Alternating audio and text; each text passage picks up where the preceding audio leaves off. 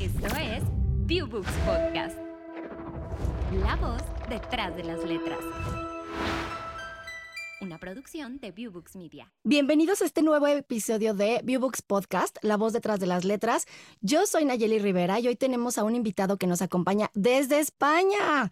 Él es periodista, fundador y presidente editor de los medios de comunicación Corresponsables, presidente de la Fundación Corresponsables y escritor del libro Hijo de Malinche. Quiero darle la bienvenida a Marcos González Morales. ¿Cómo estás, Marcos? Bienvenido. Hola, Nayeli. Pues muy bien, encantado de estar aquí contigo. ¿Qué tal todo? Igualmente, estamos ahí con diferencia de horario y de todo, pero perfecto. Oye, pues bienvenido a, este, a esta entrevista que te voy a estar haciendo. Y bueno, pues em, si tú estás ok, pues ya nos arrancamos con las preguntas. Adelante, cuando quieras. Buenísimo.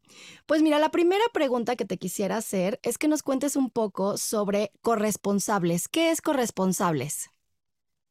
Sí, pues Corresponsables es una, un medio de comunicación que nació aquí en España en 2005, hace ya pues más de 15 años, eh, casi ya 18 años, y luego se expandió por América Latina, primero justo en México y luego en toda América Latina, y es un medio que tiene detrás una, la Fundación Corresponsables, cuya misión es dar a conocer lo que se hace bien, valorizar, poner en valor eh, todo lo que se hace bien las noticias positivas, de las actividades responsables, sostenibles, para construir entre todos un mundo mejor. Quisimos dar la vuelta al periodismo y destacar lo bueno, que hay muchísimas cosas buenas en España, en México, en todos los países, pero que muchas veces eh, no se conocen, ¿no? Entonces eh, fue eso lo que pretendimos, dar la vuelta a ese dicho, un news no news, que las buenas noticias no son noticias, que nos decían en periodismo, y, de ese modo, bueno, pues tenemos diferentes publicaciones, eh, medios de comunicación y muy contentos, la verdad. Oye, qué buena, una buena postura, ¿no? En, ahora en este mundo tan lleno de amarillismo y viralizado y con tanta vorágine de información, ¿no? Y bueno, además sé que tienes un doctorado, que has participado en conferencias y eres profesor de responsabilidad social empresarial y comunicación corporativa. Cuéntanos un poco de, esta faceta para quienes nos están escuchando y eh, nos familiarizamos con este término. ¿Qué es responsabilidad social empresarial? A ver, platícanos un poquito a qué se dirige esta, esta parte de tu compañía. Y pues eh, mira, cuando comencé el doctorado, pues en 2001 o 2002, la verdad que se empezaba a hablar eh, de responsabilidad social, de la RSE, pero es verdad que, bueno, yo no pensaba sinceramente que, llegaría tan lejos y con lo que falta todavía, ¿no? Al final lo que pretende la responsabilidad social empresarial es eh, gestionar las organizaciones, no solo las empresas, también las entidades públicas y no lucrativas, de una forma mucho más eh, congruente, mucho más coherente que integre eh, las preocupaciones sociales, ambientales, laborales, derechos humanos eh, en el modelo de negocio, en el core business, en todas las áreas de, la organización, eh, para intentar entre todos construir un mundo mejor. ¿no? Que las empresas no solo están para ganar dinero, sino importan cómo, cómo generan ese dinero y cómo crean valor compartido para todos sus grupos de interés. ¿no? Yo creo que es algo que poco a poco está calando cada vez más en las organizaciones falta mucho por hacer, pero está claro que, como dicen muchos, o eres sustentable o, no vas, eh, desde todos puntos de vista, social, laboral, también económico y ambiental, o no lo vas a ser, ¿no? Yo creo que es algo que ha venido para quedarse y la verdad es que cada vez hay más organizaciones en todas partes del mundo que están trabajando en esta materia, ¿no? Sí, claro. Y además, bueno, eh, pues como te decía, o sea, es como esta parte de tratar de cambiar la mentalidad de la gente, ¿no? Que eso a partir como de las empresas está súper interesante. Muchísimas felicidades por este proyecto, mi querido Marcos. La verdad es que es súper valioso. No, muchas gracias. Eh, la verdad es que es una apuesta que, bueno, pues que tiene mucho, ¿no? Cuesta, porque como propia organización, pues como todas, tenemos que lograr eh, hacer compatible la necesaria rentabilidad económica para pagar pues todas las nóminas a todos los trabajadores, que tenemos 20, y pico personas en la plantilla, con unos criterios de gestión también sustentables, ¿no? Por eso somos una empresa también Bicor, que lo que busca es que ser no las mejores empresas del mundo, sino para el mundo, ¿no? Yo creo que esa es un poco la línea, ¿no? Intentar predicar con el ejemplo y que entre todos podamos aportar ese grano de arena para mejorar las cosas, ¿no? Oye, buenísimo, buenísima esta información, me encanta. Eh, bueno, cambiando un poquito de tema, muchísimas gracias por compartirnos todo esto. Sé que estudiaste periodismo y quisiera preguntarte si cuando decidiste entrar a esta carrera ya tenías en tu mente escribir algo de literatura. Conviértete en inversionista literario. No importa si eres un ávido lector o un gran empresario. Con Viewbooks puedes invertir en obras literarias Ingresa a vbx.viewbooks.com slash coinversiones y recibe todos los beneficios de ser un inversionista Viewbooks.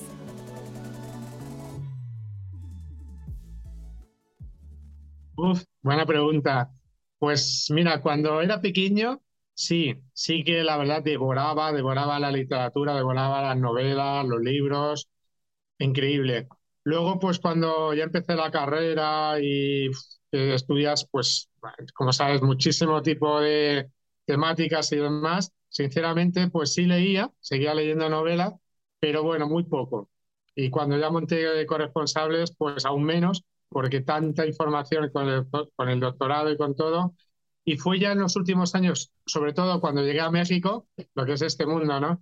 Cuando presenté con la Fundación Corresponsables en México en 2012, cuando un, el presidente de la asociación más importante de empresarios, eh, pues en la rueda de prensa, ante más de una veintena de medios de comunicación, me presentó como, presenta a Marcos González, Hernán Cortés Bueno, de la responsabilidad social. Y dije, ay Dios mío, ya me he hundido antes de comenzar con la mala imagen que tiene, lógicamente, el conquistador Hernán Cortés en México, ¿no? Eh, y así con la, con la broma que hizo, pues empecé a pensar, oye, ¿y empecé a investigar sobre todo relacionado con la conquista y dije, oye, ¿por qué no le damos la vuelta y trato de explicar una historia eh, novelizada, eh, de novela, pues que trate un poco de, conciliar ambos mundos, ambos países y en tiempos modernos, pues poder llevar estos temas de responsabilidad social al gran público, ¿no? Y eso es un poco lo que he pretendido con Hijo de Malinche, eh, una primera novela que la verdad me ha costado sangre, sudor y alguna lágrima, pero, pero bien, bien, muy contento del resultado, la verdad. Oye, qué padre. Y me encanta que, que, bueno, cuentas en esto como de Hijo de Malinche, hablas como en esta primera parte de, de tu libro. Y bueno, ya nos contaste cómo surgió y cuándo surgió la idea, pero me gustaría indagar un poquito más en tu proceso creativo. ¿Cuál fue el paso a seguir después de que dijiste, órale, tengo esta súper idea? ¿Cuál fue el paso a seguir? Bueno, pues sinceramente eh, me vino muy bien la humildad porque, claro, uno como periodista, pues, pues sí, se cree que escribe más o menos bien, pero claro, puedes escribir bien pues como periodista, los textos eh, redaccionales o con la tesis doctoral, el lenguaje más científico, académico, pero la literatura es otro lenguaje, ¿no? Entonces eh, hice los cursos, estuve cuatro años cursando los cursos del Ateneo, que el itinerario de narrativa, de, novela, y la verdad es que eso me vino muy bien pues para darme cuenta de que tenía que aprender mucho para trabajar bien el tema del estilo, el estilo literario. Me costó mucho, ahí te enseñan mucho a, a construir la trama, la sinopsis, a desarrollar la escaleta, como se dice, y todos los elementos de la novela. Tenía muy clara la idea que era de un español eh, que, como decía, que en lugar de conquistar México, es conquistado por México, por sus gentes, ¿no? por sus culturas, por todo lo bueno que hay en el país y que pocas veces se conoce, ¿no? porque se suele conocer lo negativo, ¿no? la violencia, la corrupción, narcotráfico, la desigualdad, pero yo quise destacar también lo bueno, como hacemos en Corresponsables. ¿no? El proceso fue muy largo, pues casi cinco años, y mira, y justo, no hay mal que por bien no venga, ¿no? La, la pandemia esta, el COVID dichoso, pues eh, como nos encerró, como nos confinó, pues ahí fue en ese momento, en esos meses, en que dije, sí o sí, la acabo, porque la acabo, y más coincidiendo con los 500 años de la, de la conquista, que fue el año pasado y que pude presentar en la Feria de Guadalajara. ¿no? No, bueno, es que ya te me adelantaste mucho en las preguntas, pero está increíble todo lo que nos platicas. Me encanta como este vínculo que hiciste tan padre con México y que justo a partir de ahí surgió todo esto, ¿no? Y bueno, hablando un poquito del proceso creativo, también me gustaría preguntarte por las diferentes líneas o tramas por las que atraviesa el personaje en cuanto a su vida personal, su trabajo y creer en la que, es la reencarnación del hijo de Hernán Cortés y la Malinche. ¿Cómo fue este proceso de creación eh, y a partir como de, de dónde surgieron eh, surgieron estas líneas? Cuéntame un poquito. Y pues sinceramente tenía clara la idea, que es la que he comentado, ¿no? Un español que es conquistado por México, pero luego pues eh, se fue desarrollando y fui cambiando muchísimo ese proceso creativo, ¿no? De irlo adaptando, pues eh, de ir cambiando la trama a medida que iba avanzando. El personaje me absorbió, porque reconozco que Martín Cortés, con esos claroscuros, eh, sí tiene una parte, ¿no? Una parte que mucha gente me ha dicho, ah, esto es autobiográfico. Digo, no, no, el esqueleto, que sea un periodista catalán de Barcelona, que, que vive pues todo lo que vive en México, pero bueno, en mi caso fue, fue diferente, ¿no? Pero sí fue evolucionando mucho, tanto el principal, el protagonista principal, eh, Martín Cortés, como no me quiero avanzar, ¿no? que no quiero hacer, pero pues eh, todos los protagonistas, ¿no? La, la Malinche, eh, la reencarnación de una mariposa, que hay episodios que yo sí viví en México, ¿no? Que se me posara en el brazo ahí en las pirámides de Teotihuacán y, y sentí una energía, una descarga muy fuerte, ¿no? Bueno, pues muchas cosas que intenté jugar, pero la verdad es que me fue arrastrando y a medida que investigaba más sobre la conquista, tanto de lo que decían los historiadores, pues españoles, mexicanos, Octavio Paz, los indigenistas. Bueno, pues traté un poco de formar un personaje complejo, con muchos claroscuros, como muy profundo, creo, y lo mismo sus antagonistas, ¿no? También los eh, personajes que le acompañan, ¿no? Y bueno, la verdad que fue discurriendo entre Barcelona y México, pues intentando que fuera lo más intensa y que enganchara, como han dicho muchos, ¿no? De la primera página hasta la última, ¿no? ¿Te gustaría formar parte de una comunidad de autores exitosos en el mundo digital? Llega a cientos de miles de usuarios alrededor del mundo. Entra a viewbooks.com y haz parte de la familia Viewbooks. Qué padre, qué padre este tu proceso creativo, me encanta. Y bueno, ya nos dijiste que no es autobiográfica la novela, pero te quiero preguntar, Martín, el protagonista, es periodista también y es español y demás. ¿Dirías que hay una parte tuya en él, aunque no sea autobiográfica? bueno, ese, hombre, siempre hay, ¿no? Lo dicen los grandes eh, escritores, que siempre hay en cada personaje que, escribes, en cada novela, siempre hay algo tuyo. Sí hay algo de esqueleto, por lo que decías, eh, pero la trama en sí sí que es diferente, ¿no? Eh, yo sí que tengo una hija, eh, sí que cuando llegué a México pues estaba casado, ahora estoy divorciado, pero no quiero tampoco desvelar mucho de, la trama, ¿no? Pero luego todo lo que le ocurrió al personaje, madre mía, si me ocurre a mí, no sé dónde estaría, ¿no? Entonces, yo creo que siempre hay esa, esa parte, ¿no? De pensamientos, de ideas, pero luego, la verdad es que, como a veces se suele decir, en este caso, la, no sé si la ficción supera la realidad o al revés, pero, pero bueno, sí que ha sido un proceso maravilloso que yo he aprendido muchísimo y que en todos los sentidos, de verdad, es una cura de humildad, un desnudo de una forma u otra, también de fantasías, de sueños, de ilusiones y todo ello, pues eh, al final con esa idea novela que es animar a que todo el mundo trate de ser lo más feliz posible, ¿no? Que trate de cumplir sus sueños, que la vida pase en un suspiro, nos lo ha demostrado la pandemia, eh, y por eso yo creo que ese es un poco el alegato, ¿no? De tratar de ser lo más feliz posible, de intentar dejar de lado creencias, ¿no? Yo muchos eh, libros que he leído, Los Cuatro Acuerdos y muchos otros también de México, pues eh, pienso, tengo esa filosofía detrás, ¿no? Entonces en esa parte sí que hay, sí que hay parte del personaje en mí, ¿no? Yo creo que en todos nosotros, ¿no? Ay, qué padre. Muchísimas gracias por esta casi confesión, mi querido Marcos. Bueno, voy a seguir un poquito ahora eh, platicando de uno de los detalles que me encanta de la novela, que uno nota cuando empiezas a leerla, ¿no? Que es que tienes diferentes referentes históricos y citas, tanto literarias como, como musicales. ¿Cómo seleccionaste todas estas citas y cómo abordaste el incluir la parte histórica que también está presente en el libro? Uf, pues fue un reto enorme bueno, Nayeli, un reto enorme porque la verdad es que comencé esa idea de, sí, de las canciones, que pongo muchísimas canciones que todos conocemos, de, bueno, yo digo de mi época, de nuestra época, ¿no? Porque muchas son ya, forman parte, pero de todo tipo de estilos, desde el pop, el rock, el reggaetón, todo, ¿no? Incluso discutiendo en algunos momentos, como con el tema de reggaetón, ¿no? De, eh, también que tiene un tema muy, o sea, muy controvertido, el género musical, ¿no? Entonces, eh, y luego los episodios de la conquista, que como sabes, pues lo fui introduciendo en la novela de una manera muy natural, pero que, bueno, pues esa reencarnación que siente el personaje, eh, que se siente el hijo, de, el hijo mestizo, ¿no? De Martín Cortés y, y Marina y la Malinche, pues sí que le sucede por las cosas que le van pasando, ¿no? Entonces él mismo se empieza uh, bueno, para, paranoiar.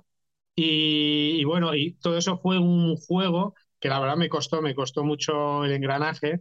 Eh, sí recibí mucha ayuda, quiero decir, también de amigos mexicanos que les estuve así compartiendo, algunos que son o eran, no sé, ahora sí un poquito menos, pero muy anticonquista, ¿no? Y yo lo entiendo también, yo también como catalán, pues aquí también lo veía todo muy mal y no quiero defender ni mucho menos, ¿no? Era otra época, hace 500 años, se vivía de otra manera y demás, ¿no? Pero bueno, sí intenté pues eh, jugar un poco con eso, ¿no? Como bien decías, con los elementos musicales, con las citas literarias y también con, el, con la parte histórica, pero en sentido moderno, ¿no? Y yo creo que eso, mira, hace muy poquito que he visto el, el musical de Nacho Cano, que, que se llama Malinche, digo, wow, digo, no nos hemos puesto, no nos pusimos de acuerdo pero hay cosas que también al verlo he visto, visto reflejada en la novela, ¿no? Y al final un poco esa idea, ¿no? De reconciliación, porque es verdad que la mayoría de mexicanos, pues bueno, yo me siento súper a gusto y yo amo México, todo el mundo lo sabe, mis amigos, todo el mundo, pero es verdad que cuando doy clases, sobre todo en alguna provincia y eso, pues aún tengo que pedir disculpas, ¿no? Por la conquista, digo, ¿qué culpa tengo yo de lo que pasó hace 500 o más años, ¿no? Pero bueno, forma parte un poco de todo lo que se ha vivido y por eso yo creo que una novela de estas características, pues que trata de reconciliar y trata de, en sentido moderno de explicar cómo fue y demás, pues creo que puede aportar ese granito de arena, ¿no? Para superar ese rencor. Abre tus oídos a la lectura. ¿Te imaginas oír tus títulos favoritos a cualquier hora del día? ¿Te gustaría escuchar y leer los libros que más te gustan en cualquier pantalla desde la comodidad de tu casa? Entra a viewbooks.com y haz parte de la familia Viewbooks. Sí, claro, y como dices, conciliar entre las dos culturas, porque pues a fin de cuentas también los mexicanos queremos mucho a los españoles, por supuesto. Este, y los admiramos, también eso es importante. Hay una parte de la novela en la que hiciste referencia hace unos, unos segundos, en la que mencionas una leyenda maya que habla sobre una mariposa. ¿Por qué elegiste esta, esta leyenda? Cuéntanos. Esa leyenda que mejor que si que no, no la desvelamos es maravillosa y habla un poco justo de lo que decía antes, ¿no? De las pirámides de Teotihuacán, cuando a mí se me posó una mariposa enorme y se me posó en la mano y dije, Dios mío, ¿cómo puede ser que haya llegado una mariposa tan alto? Fue como un momento así increíble, ¿no? Y esa leyenda maya, que fue de las primeras cosas que yo conocí en México, que me, que me explicaron, eh, que va relacionada con eso, ¿no? Si la dejas en libertad, pues puedes eh, cumplir, intentar cumplir tus sueños, ¿no? Eh, llevar tus sueños a la realidad, ¿no?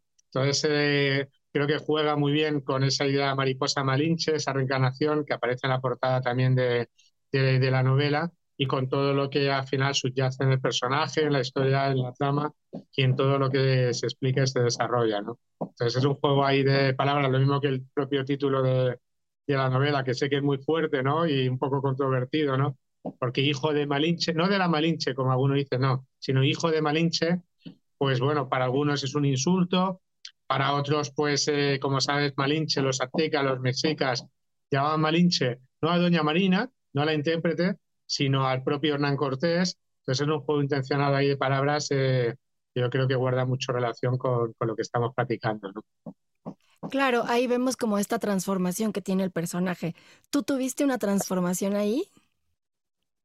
Sí, la verdad es que, eh, eh, pues sí, una transformación, yo la viví, yo la reconozco y bueno, yo lo he explicado muchas veces que es distinta a mi historia ¿no? de México, pero yo también, yo también viví en lo personal una transformación vital increíble eh, en México, por eso, bueno, por eso México para mí es pues mi, mi país también y bueno, tengo un, un depa en Acapulco, yo amo, amo México, la verdad, y, y tanto, y sí, guarda esa relación y por eso esa transformación también, mi primer personaje en, bueno, en mi vida también, ¿no? Ay, qué padre, Marcos. Gracias por compartirnos todo esto. Me encanta y bueno, de verdad que a todos nuestros oyentes les recomiendo Hijo de Malinche. Recuerden que pueden encontrarla en www.viewbooks.com. Martín, escuché em, en un comunicado que diste que tienes la intención de donar parte de los ingresos de la novela. Por favor, cuéntanos sobre esta iniciativa. Sí, eso lo tenía muy, muy claro. Eh, pues de donar eh, más de la mitad de, ingresos que se obtengan de la novela a las eh, principales entidades sociales que más eh, colaboraron y más han trabajado en la pandemia, Cruz Roja, Reforestamos, México, Plan Internacional, porque eso bueno, forma parte también de, la Fundación Corresponsables que, que, presido y creo que desde bien nacidos ser agradecidos y por eso me parece fundamental ¿no? esa, esa parte y que todos deberíamos hacerlo. Buenísimo. Y justo mencionas el tema de la pandemia, ¿no? que la novela pues la terminaste en la, en la pandemia, pero no solo la terminaste en la pandemia, sino que la lanzaste en la pandemia, ¿no? En, en, plena emergencia sanitaria. ¿Cómo viviste tú todo este momento? O sea, desde la parte de crearla y de completarla en la pandemia hasta el lanzamiento y demás. Cuéntanos un poco de eso.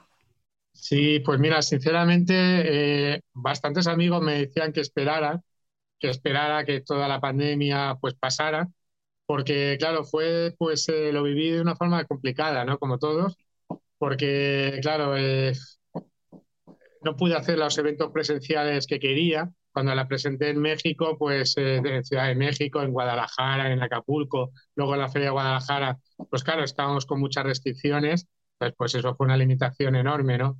En España la presenté pues así en, en digital y no es lo mismo, ¿no? No es lo mismo que, que cariño, que la gente, que sí que he firmado pues eh, más de 1.500, creo ya ejemplares, no, ya, no, ya no lo sé. Bueno, firmado no sé si tantos, pero, pero la verdad es que bueno, fue, pero, pero yo quería hacerla coincidir con los 500 años de la conquista, me parecía que era importante. Ya cuando tienes eso dices, Dios mío, con lo que ha costado el publicarla, el tener el libro, digo, ¿cómo voy a aguantar? ¿Quién sabe? No sabíamos si iba a durar la pandemia un año o dos. Fíjate lo que ha durado, ¿no? Entonces sí fue interesante ese proceso eh, de difusión de la memoria vía digital, que wow, también porque fue a través de un micromecenazgo, un crowdfunding, eh, que fue más de 250 personas que me ayudaron y muchas de ellas mexicanas a conseguir pues el dinero para poder imprimir y publicar la, novela. Pero bueno, fue, fue pues, diferente, ¿no? Fue diferente y la verdad que hubo todo un reto enorme, ¿no? Y luego con el BioBooks, que agradezco muchísimo a todos vosotros, pues eh, es increíble, es maravilloso, me, encanta la verdad cómo, cómo, ha quedado. Pues estoy seguro que, que al final la, la, novela de Malinche, el hijo de Malinche es un elemento vivo, ¿no? Yo estoy seguro que con todo ello, pues mucha gente le puede enganchar al audiolibro, porque vamos, a mí me ha enganchado de verdad, porque wow, es muy profesional y vale muchísimo la pena, ¿no? Claro, está padrísimo. Oye, me encanta eh, también como esto, te, quería hacer el comentario, pero no te quería interrumpir. Eh, justo que dices, ¿no? O sea, mucha gente me dijo, espera, pero como decías, o sea, no sabemos cuánto va a durar y pues la vida es hoy. O sea, también atreverte como a publicarlo, a hacer el viewbooks, a hacer todo esto, pues es hoy o no es nunca, ¿no? Sí, yo, yo pienso igual. Sí, por eso fue eh, pues el lanzarlo y demás. Y, bueno, y al final pues... Eh, un sueño hecho realidad, ¿no? Por eso mismo, ¿no? Porque también yo creo que yo quería dar ese mensaje de esperanza, de optimismo, decir, oye, mm, lo que decíamos antes, ¿no? Esa idea de mm, intentemos cumplir nuestro sueño, nunca es tarde para intentar cumplir nuestros sueños, para ser lo más felices posible, para romper nuestras zonas de confort y esa idea es la que subyace en la novela y ese es el mensaje, ¿no? De, entonces, por eso me parece también tan importante lanzarla en plena pandemia porque yo creo que eso, por lo menos me lo han dicho bastantes, que les animó, les ayudó a leerla y les incentivó pues a decir, oye, pues sí, pues sí, también puedo y debo ser lo más feliz posible, ¿no? Claro, por supuesto.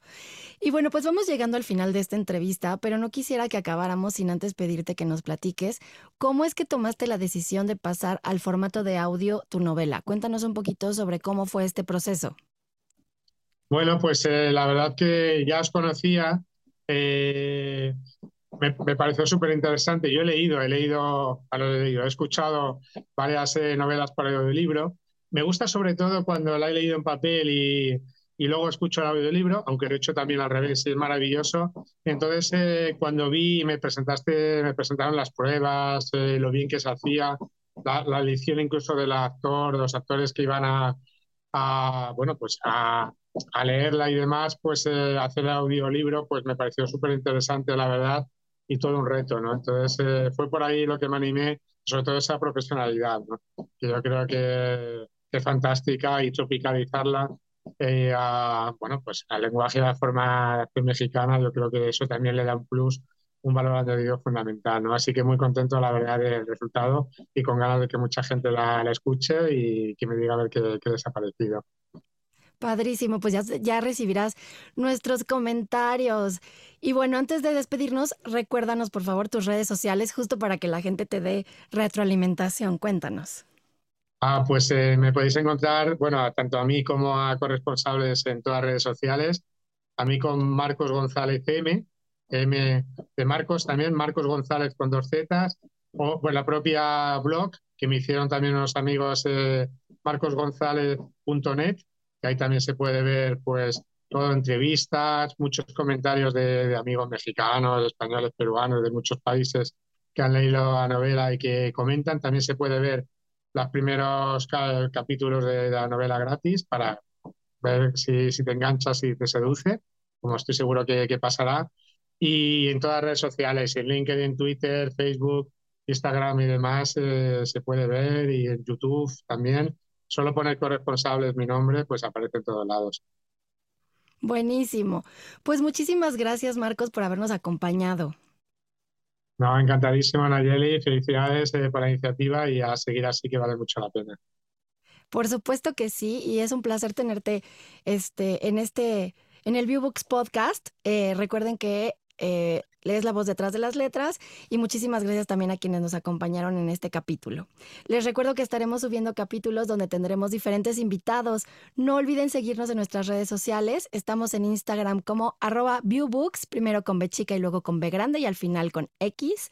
En Facebook como Viewbooks y por supuesto en nuestra página web www.viewbooks.com.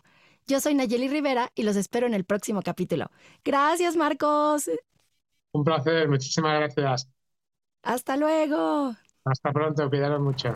Esto fue Viewbooks Podcast, la voz detrás de las letras, una producción de Viewbooks Media.